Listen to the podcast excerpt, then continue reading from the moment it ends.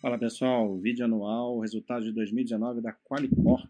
Qualicorp é uma empresa do setor é, de gestão e vendas de planos de saúde. É, é uma empresa que segue absolutamente liderando esse setor, por isso ela tem um grande, uma grande escala, um grande poder de negociação com os seus clientes, e os seus clientes elas estão nos dois lados da moeda, porque a Qualicorp ela não é uma operadora de saúde, ela faz a intermediação entre as operadoras de saúde e os seus beneficiários, vendendo esses planos, fazendo a gestão, cobrando corretagens para fazer isso, né, algumas taxas também para fazer isso, e aí que ela ganha dinheiro. Então, ela é uma empresa que indiretamente ela tem corre alguns riscos relacionados a essas operadoras de saúde. É um segmento que é muito regulado, pode sofrer ingerência governamental, índices de sinistralidade são muito altos e a gente nunca sabe muito bem como vai ser o futuro da questão dos planos de saúde, muito embora ela não corra o risco dessas sinistralidades altas, né? O risco atuário não é dela, mas se algo afeta muito esse,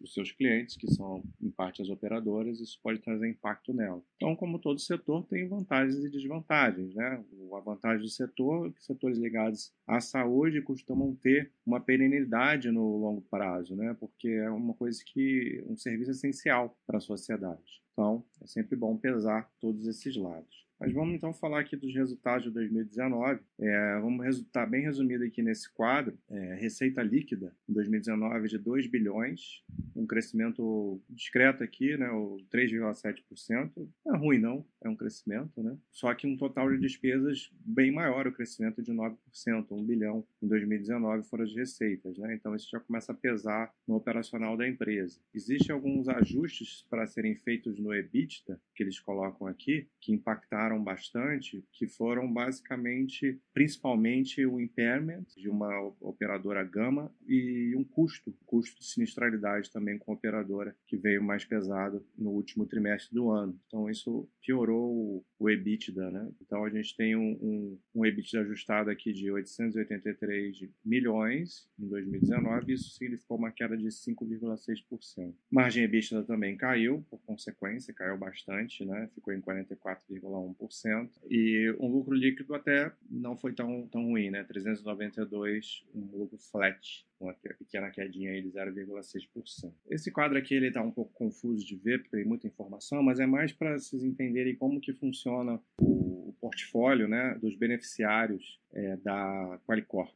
Ela tem dois grandes grupos, é o que ela chama um de afinidades e o outro é o corporativo. E é meio que 50% para cada lado em termos de beneficiários. Tá? Você tem aí no afinidades é, 1 bilhão e 300 milhões, isso ele teve até um aumento, está aí um dos destaques do ano, né, o aumento dos beneficiários. No, no, a gente vai ver no portfólio total daqui a pouco, mas aqui 3,6%. E no segmento corporativo, o aumento foi maior, de 9,8%. 100%. 1 bilhão e 200 aqui de beneficiários, né?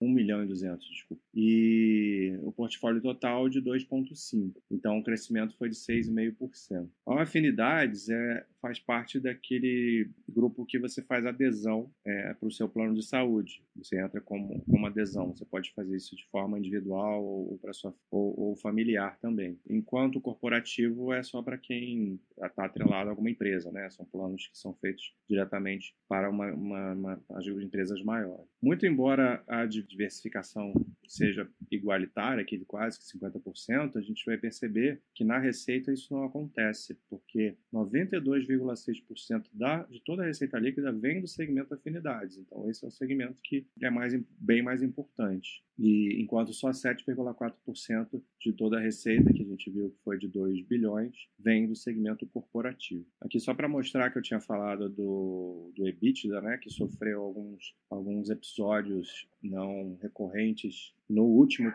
e foi bem no último trimestre, dá para perceber bem aqui como que ela vinha. Costuma ter uma essa, essa projeção mais ou menos igualitária entre os trimestres e uma queda grande de EBITDA e de margem EBITDA no, no último trimestre por conta daqueles fatores que eu falei no início. Aqui para mostrar só a estrutura de capital da empresa, que é bem tranquilo. Total da dívida líquida, 918, muito embora tenha aumentado bastante né, nesse trimestre, do último trimestre de 2019 em relação ao ano anterior, mas a maior parte disso é de longo prazo, né? Então não tem uma dívida bem tranquila aqui. E, e, um outro destaque da companhia é a capacidade de geração de caixa dela, fluxo de caixa operacional em 2019, que foi de 866 milhões contra 804 milhões de 2018. Então, geração de caixa é muito forte, não tem muito gasto com, com capex, né? Então acaba que sobra muito dinheiro. Olha o fluxo de caixa operacional menos o capex. Então, 656 milhões. E esse ano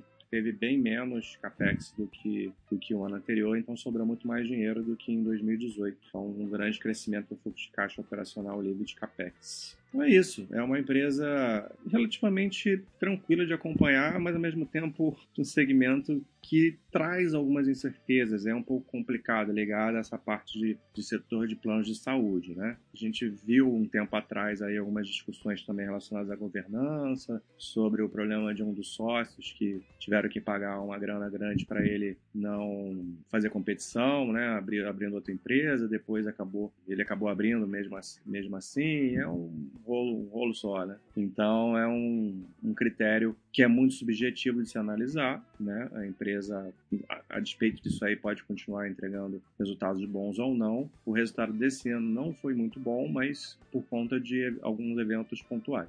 Então é isso, um abraço.